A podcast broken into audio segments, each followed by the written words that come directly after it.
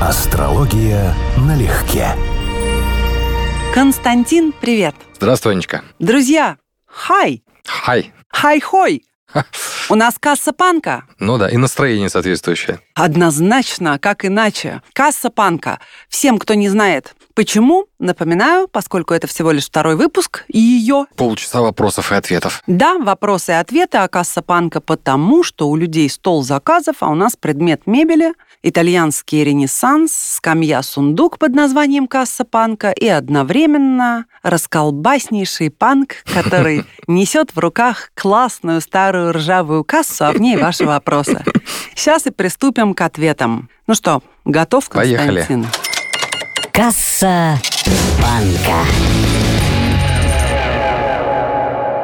Кулиндин задает вопрос. Как трактовать синтетический знак? На что обратить внимание в развитии ребенка после одного года, если 8 планет находятся в особом статусе? Смотрите, синтетический знак имеет большую ценность в том случае, если он не совпадает с солнечным. Потому что если не совпадают, то по большому счету никакого резона в этом особого нет. А вот ситуация типа того, что я телец, а Солнце в Тельце и все, все планеты в Овне. Вам надо с ним фактически будет взаимодействовать в значительной степени как с Овном. И вот синтетический знак – это самая базовая, одна из самых первых примитивных астрологических техник, которая помогает понять начинающему астрологу, что нельзя просто смотреть, скажем, на положение Солнца в знаке, что вот уже хотя бы по скоплению планет имеет смысл учитывать характер, темперамент и делать поправку на вот эти качества. А синтетический знак по этой же причине имеет значение для совместимости. И вновь, это самая простая, такая базовая, несложная техника совместимости, но она учитывается. А вот особый статус предполагает, ну, если я правильно понял вопрос, это изгнание, падение и так далее. У человека будет большая разница потенциалов и психологическое высокое давление, то есть и сильные потребности реализоваться, и одновременно очень такие чувствительные для него уязвимые места в характере. Поэтому да, здесь однозначно есть чем работать астрологу. Но одной уникальной инструкции не будет. Вопрос от Амачка Наталья. Правда ли, что нанесение татуировки будет ослаблять или усиливать их действие на судьбу? Куда лучше наносить или это вообще бред бредовый? Нет, я верю в то, что это работает, но не столько из-за того, какой узор вы наносите, хотя, конечно, мы понимаем, что нанести на лицо жуткую картину какую-нибудь, да, ваши возможности реализации в нашем обществе однозначно изменятся. Тут не надо к гадалке ходить. Даже если вы на пальцы наносите, это уже как бы принципиальный момент, если вы все видят, что вы татуированный человек. Но я верю в другое. Я как астролог считаю, что это разновидность лекции. И на первом месте находится не столько картинка и зона тела, хотя это тоже важно, а дата, в какой вы это сделали, и как гороскоп татуировки, то есть космограмма, которую вы закрепили. Вы же теперь фактически носите на себе гороскоп события новый. Как он влияет на вас? Это так было изначально задумано. То есть в те времена, когда татуировки не носили эстетического функционала, а были символом награды, перехода в новый статус. Скажем, татуировки якудзы по такой схеме делаются. Это, по сути дела, погоны или та же криминальная среда, у них фиксируются определенные вещи. То есть это происходило в не случайный момент времени. Человек фиксировал себя в определенном статусе, определенные события своей жизни. Поэтому я противник того, чтобы делать татуировки с соображений вот, ну, мне захотелось, и тем более там по пьяному делу. Но большинство людей сейчас так и делают. Да, Мне захотелось, вот я, модно. Я это, я это имею в виду. То есть если вы закрепляете таким образом какое-то астрологическое влияние позитивное, вы понимаете, что вы делаете, это имеет резон. А если это по случайному принципу, то фактически добавляете хаоса в собственную жизнь, и все. Тогда я дополню. Да. А если это, например, иероглифы или какие-то высказывания на латыни, что это дает? То есть текстовое послание. И опять же, я верю в то, что влияет не сама картинка или, скажем, там шрифт готический или там курьер, да, а намерение что-то делать, да. То есть вот именно этот смысл, этот гороскоп, вот это намерение закрепляется в костнедовском смысле слова с вами в этой картинке, в этом символе. Соответственно, если вы там заложили какую-то латинскую цитату, вот вы хотите, чтобы она, этот смысл сопровождал вас значительную часть вашей биографии. Вы заложили этот посыл. Хорошо, а когда рок-звезды делают число зверя на лице? Ну, просто пожать плечами. Лицевая зона – это символически первый дом у человека. Татуировать голову или татуировать лицо – это то же самое, что поставить клеймо в первый дом. Это максимально сильный эффект в смысле астромагии, но и я бы именно по этой причине очень бы аккуратно к этому относился, потому что татуировка – это не одежда, не шляпа, не цвет волос. Это не изменишь быстро, а в жизни необходимо быть вариабельным под конкретной ситуацией. Соответственно, когда ты сводишь, предположим, татуировку, действие ее рассасывается в пространстве? Да, в теории должно быть так, но исследования системно никто не занимался, потому что, опять же, сведение татуировок – это относительно недавнее мероприятие. Исторически того просто не было. Astra for Kids. Сложный достаточно вопрос. После ухода нескольких членов семьи от онкологических заболеваний интересуют любые наблюдения на тему кармических отработок и инвалидности. Это большой объем всего, что можно сказать. То есть я могу сказать, что и медицинской астрологией конкретно не занимаюсь. И здесь, конечно, это в жизни испытание. А испытание, вызванное определенной прогностикой, испытание, заложенное, скорее всего, в натальной карте изначально, что человек должен был столкнуться с такими переживаниями, с таким опытом в своей жизни. И да, это отработка в том числе на, ну, я бы сказал, что это на тему безупречности, потому что если вы не можете с чем-то справиться, то единственное, что можно делать, это делать то, что должен, и не вовлекаться, не расходовать себя бесконечно это эмоционально. Потому что события не должны нас сокрушать и разрушать. Это важный момент. Мы должны оставаться авторами собственной жизни. Это вот то, что я сказал бы общее на относительно общий же вопрос. А инвалидность? Какие у тебя наблюдения вот в контексте кармических отработок? Реальные причины кармические я не знаю. Я могу догадываться, что инвалидность это, как правило, ну, либо наказание, либо самонаказание за что-то. То есть человек либо плохо относился к своему телу, то есть буквально довел его до такого состояния. Такие, в прошлых воплощениях. Да, такие вещи я совершенно точно знаю, что если человек создавал себе определенные сложности, ну, скажем, там, допустим, был алкоголиком, да, он может родиться с дисфункциями соответствующих органов в этой жизни. Это логично. И это реально есть такие наблюдения. Но если скажем, серьезной инвалидности, то есть там врожденные какие-то качества, которые человека оставляют за бортом. Того же Хокинга привести, да, который провел, будем говорить, достаточно тяжелую жизнь. Вот я не готов сказать, откуда это и за что это. Но совершенно точно я не считаю, что это награда или особый дар. Это какая-то отработка, весьма сложная отработка. Или это мотивирующий спикер. Я даже боюсь думать, как надо было прожить, или что нужно было прожить. Вот сербский. Да, Забыла, без рук, без ног. Да-да-да. Вучич. Вучич, совершенно верно, да. То есть я даже не знаю, что это. Честно, вот еще раз, мы в астрологии не все знаем, тем более я не могу все еще знать, да, об этих вещах. Я могу Но только, поразительно, что могу этот только Вучич еще и женился, у него чудесные дети, то есть у него жизнь гораздо более полноценная по всем критериям, чем у многих физически здоровых людей. Ну и тут есть два момента. С одной стороны, у него фактически была задача получить то, что многим дается просто так, для него это был серьезнейший вызов в жизни, добиться этого. А второй момент, противоположный, все-таки я как весы стараюсь смотреть на две стороны медали. Если человек родился с какими-то дисфункциями сразу, он просто не знает, как он мог быть другой. То есть одно дело, грубо говоря, потерять конечность или потерять слух и сталкиваться постоянно с тем, насколько это неудобно. Да, ты помнишь, какой ты был. Другое дело, когда ты родился таким, у тебя нет другого опыта. Ты понимаешь, что это чисто умозрительно. Вот ходило вирусное видео, мне сбрасывали в мессенджере, как люди реагируют на очки для дальтоники, которые корректируют им цветовосприятие. Многие приходят в слезы, да, потому что ты живешь с этим, ты не понимаешь, что ты что-то лишен. Тебе это говорят, но это на уровне головы. И вдруг, когда ты перевыживаешь на органах чувств, это совсем другой опыт. Откровение. Да, ты вдруг понимаешь, что это был целый мир. Да, после этого всегда задумываешься, тоже пусть банально, но правда, как надо ценить жизнь вот именно за эти способности, обонять, осязать, видеть. Вот, вот я каждый раз, когда слышу, что кто-то там себя убил, лишил жизни по каким-то причинам, не неизлечимая болезнь, да, или что-то еще, то есть не могу жить качественно, а вымышленные какие-то причины, типа не реализовался там и так далее, у меня нет слов. Хочется взять ремень, вот и выпороть дополнительно еще, да, за глупости отношения к жизни. Марсианская дева спрашивает меня, Анна, есть ли у вас профиль в соцсетях? Если нет, то почему? У меня были и есть несколько профилей, все они под псевдонимами. Я не пользуюсь. Почему? Честно скажу, не люблю очень сильно. Конечно, это не относится к нашему прекрасному сообществу в Инстаграм, но угу. без какой-то цели, задачи мне не нужны соцсети, потому что я не испытываю никакой потребности делиться тем, как я живу, где я была, что я съела, с кем я дружу. И, откровенно говоря, также не имею потребности получать какие-то отклики на свою жизнь. Они мне просто не нужны. Это страшная трата времени в моем представлении. И, в общем общем-то, прокачка эго, которая у меня и так не маленькая.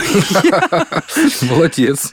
Да, ну, зато, зато честно. Астровелле. Интересно послушать про аспект Венеры с Сатурном, поскольку он является непростым для жизни. Какие особенности рождения в полнолуние и новолуние? Венера-Сатурн, если мы говорим про напряженный аспект, то есть про не самую удачную комбинацию, напряженный аспект без рецепции, без каких-либо поддержек, это аспект эмоциональной фрустрации, чувственной фрустрации, иногда сексуальной фрустрации. В женских картах работает достаточно ощутимо именно в этом качестве. То есть трагические чувства, неразделенные чувства, обломы какие-то с этим связаны так далее. Старая астрология примерно 2000 лет назад делала такой интересный акцент. Я пытался исследовать, но люди не всегда откровенно об этом говорят. Тем не менее, было бы интересно сделать такую подборку, что комбинация Венера-Сатурн может портить вкус, именно физический вкус, в смысле притяжения к сатурнянским вещам, к кислому, к старому, к дурно пахнущему. Ну, есть же люди, которые любят очень кислый вкус, например, зеленые яблоки, сухие вина, больше, чем что-либо другое, да? Но вот. это неплохой вкус. Считается хороший. Я знаю, что это считается хороший, да, но мне что-то не хватает каких-то рецепторов, потому что мне много раз угощали хорошими винами, они для меня одинаково кислые, и все. Вот на этом дело заканчивается. На зеленые яблоки это прекрасно, кислятинка, конфетки вырви глаз, вот, меня понесло. Вот, вот, вот надо тебя исследовать, потому что мне это тоже непонятно. Я к тому, что считается, что еще портит вкус. А гармоничный аспект Венера-Сатурн один из главных, который дает способность любить, переживать чувство любви, получать чувство любви долгое время и годами. Там нет романтики, нет огня, но есть очень высокий высокая степень устойчивости, доверия и надежности в такого рода эмоциях и переживаниях. То есть вы можете фактически рассчитывать на каких-то других людей. У мужчин это немножечко иначе, потому что Венера имеет дополнительный смысл. Это моя возлюбленная, моя женщина. Поэтому, скажем, напряженный аспект Венера-Сатурн в мужской карте. А если вы общаетесь с таким мужчиной, это группа риска в плане того, что он будет к вам более требователен только потому, что он вас любит. Только за это. Он будет буквально к вам более критичен. Но, опять же, в плюс это тоже работает в плане однолюбов хорошо. А особенности рождения новолуния, полнолуния, ну, есть типовые трактовки. Полнолуние, во всяком случае, типовая трактовка,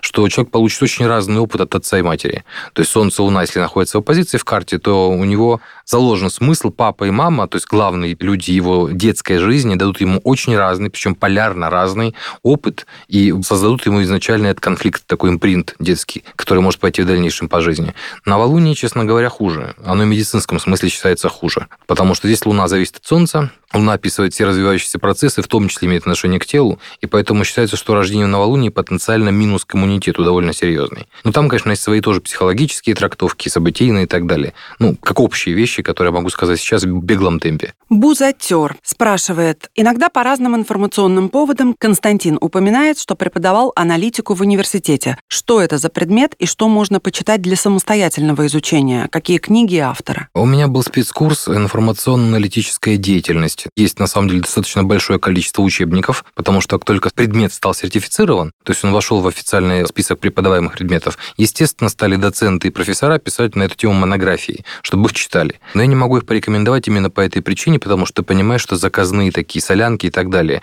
То есть лучшие варианты – феноменология Гуссерля, это философия, по сути дела, это базовые такие вещи для работы аналитика. Вообще философия на самом деле. Аналитическая психология, философия, логика – это базовые навыки работы работы с информацией. Но входил в этот спецкурс, кроме, собственно, навыка обработки информации, базовые вещи по пиару, по формированию, наоборот, установок или чтению чужих установок, по эффективной коммуникации. Но я делал то, что я умею, то, что я понимаю. Это на основе НЛП, нейролингвистическое программирование. Два прекрасных автора, когда его придумали в прошлом, прекрасно структурировали язык и способ этим языком пользоваться. Я рассказывал это. Ну, то есть, по сути, этот курс был у меня в значительной степени авторский. Но у меня был опыт, я работал в качестве аналитика на политическую структуру. Не как политолог, а именно как аналитик, обрабатывающий поступающую информацию, ну, такую мировую. Татьяна Райта Эдита. О, целых пять вопросов мне. Не пугайтесь, я отвечу только на два. Опа. Иначе вся программа пройдет. Ну да. Вопрос-комплимент. Анна, откуда у вас такой широчайший кругозор? На чем он базируется? На образовании, на семейных традициях и культуре, собственной любознательности? Ой, Татьяна, как приятно. Я скажу, как Горький, всему лучшему в себе я обязан книгам. Чистая правда. Да, я думаю тому, что я в детстве была серьезным книжным червяком. Ну, давай так, ты рассказывала, что и образование у тебя не детское, серьезное прямо, и у тебя и родители, и происхождение тоже не самое простое. Не, ну и, слушай, происхождение, ты сейчас напугаешь людей. Не графьямы? Ну, не графья, да. Нет, дело не в этом. Советские графья. Так, давай так. Я настаиваю на том, что дело в книгах, в том, что я рано начала читать, а до этого мама постоянно мне читала. Мы постоянно ходили в театры, в музеи, то есть культурная программа. И плюс повезло общаться, хороший был круг. У родителей приходили взрослые, а я как козерог, естественно, любила тусоваться в детстве со взрослыми. Угу. С ними я чувствовала себя в своей компании. Угу. Но книги на первом месте, да. Ну и кино. Везло, летом я смотрела тоннами кино, и тогда в дома отдыха, в кинотеатры привозили хорошие, новейшие кинофильмы. Я ходила каждый день, это тоже колоссальная база. М-м, обалдеть, конечно, ну, каждый день. Каждый обалдеть. день. Ну, как летний отдых, конечно, каждый день. Каждый вечер ты в кинозале. И музыка. У нас было много пластинок. Я с пяти лет меломанила. Когда слушала Тома Джонса, я представляла, что это какой-то волшебный принц по голосу, который это поет прямо сейчас, прямо мне. В общем, да, вот, наверное, такая база. Радиослушатели старшего поколения, которые слышат, что ты в пять лет слушал Тома Джонса, они понимают, что ты не из самой простой семьи. А вот второй вопрос. Сейчас Константина подключим от Татьяны Ж. Вот современные женщины много говорят о равноправии полов. Считаете ли вы, что в связи с этим мужчина не обязан обеспечивать женщину, и она всегда должна иметь возможность заработать на жизнь себе и своим детям при наличии последних? Давай я буду второй, ответь ты первым. Я думаю, что это индивидуально, и люди должны договариваться в каждой паре по-разному, исходя из существующих реалий существующих гороскопов, из их приоритетов в жизни и так далее. То есть это крайне индивидуальный вопрос. Потому что вот то, как мы называем сейчас борьбу за равноправие женскую, женщины не борются за равноправие, женщины борются за преимущество. Никто ж не борется за подъем себе пенсионного возраста из женщин, за равноправие с мужчинами. Я такого не слышал. Нет, борется за бонусы. И вот это один из бонусов, чтобы мужчина тебя обеспечивал. Если этого устраивает мужчину, значит, вы нормальная пара, которая договорились. Если его не устраивает, значит, нужен какой-то другой мужчина или другая пара. Какой-то лаконичный. Мне, конечно, больше есть что сказать, не боясь пустить волну негодования в среду Радфем, радикальных феминисток. На самом деле, Татьяна, я считаю, что, безусловно, женщина должна рассчитывать на себя в идеале, и вообще, как любой человек, стремящийся состояться в чем-то, в каком-то деле интересном и желательно еще общественно полезном, mm-hmm. ну, кроме шуток тоже, ну, очень да, неплохо, да, да, да. когда кому-то нужно то, что ты делаешь. Разумеется, это подразумевает возможность прокормить себя и не зависеть ни от кого. Соответственно, это дает большую свободу и широту выбора, с кем общаться, с кем быть, с кем не быть, чтобы из-за кастрюль жилой площади и да. зависимости от того, купят тебе сапоги на да. зиму или нет, я утрирую, понятно, да, но чтобы это никогда не служило причиной быть там, где ты не хочешь быть, и быть с тем, с кем быть не хочешь. Совершенно верно. Но при этом я скажу, наверное, очень непопулярную сейчас вещь. Осуждайте, кто хотите. Я в этом, наверное, ориентируюсь все-таки на ту модель семьи, в которой я выросла, и, наверное, поэтому она мне нравится. Моя мама всю жизнь работала, в том числе потом на руководящей должности, и хорошо зарабатывала, но мой отец зарабатывал больше, и семью обеспечивал он. То есть деньги свои мама никогда в общий котел не складывала. Это были ее деньги. Многие мужчины могут сказать, а, как интересненько, мое это наше, а твое это твое. Да, несправедливо, но мне нравится, когда у женщины есть преимущество. Я за равноправие в оплате труда, например, если я и Вася делаем одно и то же дело, и я делаю его лучше, Вася не может получить получать столько же, сколько я. Или мы претендуем на одну и ту же должность, ставка для нас должна быть изначально одинаковой. В этом смысле я за равноправие. Но в семейных отношениях мне нравится, когда мужчина зарабатывает больше, мне нравится, когда мужчина ко мне щедр, и также мы все понимаем, что это мало кому может не понравиться, да? В паре равноправия, на мой взгляд, заключается в уважительном диалоге, в хорошей слышимости, в способности озвучивать свои желания, чувства, недовольства. Но это очень большая тема. Короче, мысль моя проста. Если доходы мужчины позволяют ему полноценно обеспечивать семью, то его жена имеет выбор – работать или не работать. И, как мне кажется, логично, что ее зарплата при таком раскладе идет на карманные расходы. На бензин, там, или на такси, на кафе, на подарки тому же мужу, друзьям, на билеты в театр и прочие радости. Если такой возможности нет, значит, живем на совместные заработки или как-то иначе, это уже индивидуально. Вы ведь спросили конкретно меня, и я отвечаю. В комфортной для меня модели отношений именно мужчина – главный кормилец и добытчик, который взял на себя ответственность за меня и наших детей. Таким был мой папа, и его пример определил мои взгляды в целом на то, как ведет себя по жизни. Сильный, порядочный, надежный мужчина, рядом с которым женщина может чувствовать себя защищенной и уверенной. Я думаю, что люди, как договорятся, еще раз, если конечно, всех все устраивает, конечно. это счастливые отношения. Абсолютно точно, но об этом только и можно mm-hmm. договориться. Очень согласен согласен с тобой, что квартирный вопрос их испортил по Булгакову, да? Если в отношениях убрать материальную меркантильную составляющую, то, собственно говоря, начинаются -то только отношения тогда. А иначе это все сделка. И вот эта противная часть для меня, вот отношения мужчина-женщина, что все это выглядит процессом купли-продажи завуалированным. Ну да, это бесконечная тема отношений, и мы еще сделаем с тобой, я думаю, не один эфир по этому угу. поводу. Ну, конечно, правда, любые причины, кроме искреннего желания и радости от того, что тебе с этим человеком да. лучше, чем без него, любые другие причины – это сделка. Да. Но это жестко, потому что мир работает, конечно, по другим да. законам. Так, 33 Херон 33. Просто болезненный интерес какой-то. Исцелите раненую. О добром Хероне замолвите слово с учетом, что он в ренессансной фазе. Ну, фаза, наверное, уже прошла, это не вчера задан вопрос. Расскажи, пожалуйста, все-таки, что ты думаешь о Хероне? То же самое, что об остальных астероидах. То есть для меня это один из астероидов, первый из которых началось увлечение астероидами в астрологии, но его место именно там. Это дополнительный элемент в гороскопе с уже существующей, устоявшейся у него трактовкой, связанной с двойственностью,